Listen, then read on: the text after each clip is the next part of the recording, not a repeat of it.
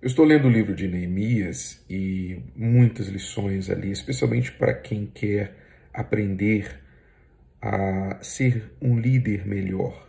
Todos nós somos líderes de uma forma ou de outra. marido em casa, mãe, a esposa, é, seja no trabalho, na igreja, sempre nós temos de liderar alguém, mesmo que seja a nós mesmos. Você pode não ter nenhum papel de liderança sobre outros, mas no mínimo você tem que liderar você mesmo, não é verdade? E eu estava lendo que Neemias, ele era copeiro do rei, uma posição aparentemente insignificante, só que não. O copeiro do rei, ele supervisionava toda a alimentação do rei, ele tinha de provar a comida, a bebida antes do rei é, é, se alimentar para que ele não fosse envenenado. Logo, o trabalho em si não era grande desafio. Cozinhar, supervisionar um menu, um cardápio, não era uma coisa de muita dificuldade. Porém, o grande diferencial do copeiro é que ele era uma pessoa de confiança de confiança. Uma pessoa de confiança. O rei tinha que ter total confiança no seu copeiro. E logo isso fazia de Neemias um homem de muita capacidade no espírito, no caráter.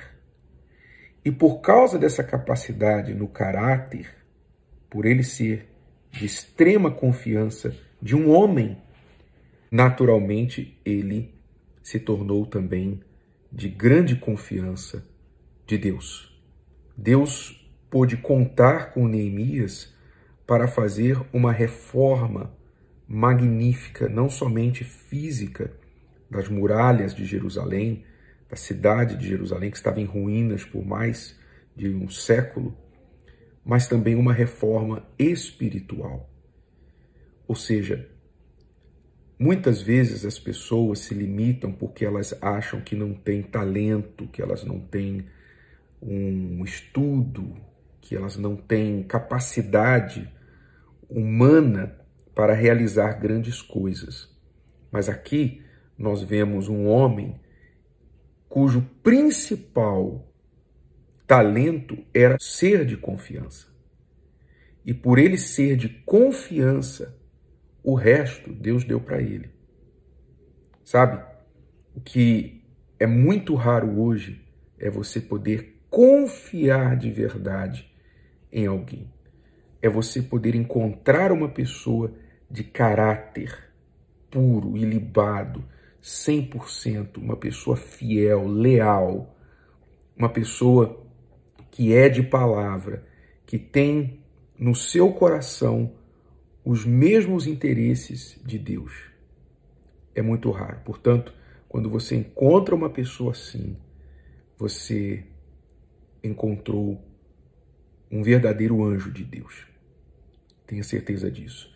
Então, esforce-se para você ser esta pessoa de confiança, não só de alguém, não só do marido, da esposa, do familiar, do patrão, do funcionário, do pastor, da igreja, Seja uma pessoa de confiança, acima de tudo, para Deus. Porque se você é de confiança para Deus, você vai ser de confiança para os outros. E se você é capaz de ser de confiança de alguém dentro da ética, dentro da justiça, do que é certo, então você também é muito mais capaz de ser fiel a Deus. Pois quem é fiel a um ser humano pode ser fiel a Deus. Deus abençoe você. Medite no livro de Neemias. Dá uma lida se você quiser aprender algumas coisas muito práticas, muito úteis para a sua vida. Deus te abençoe.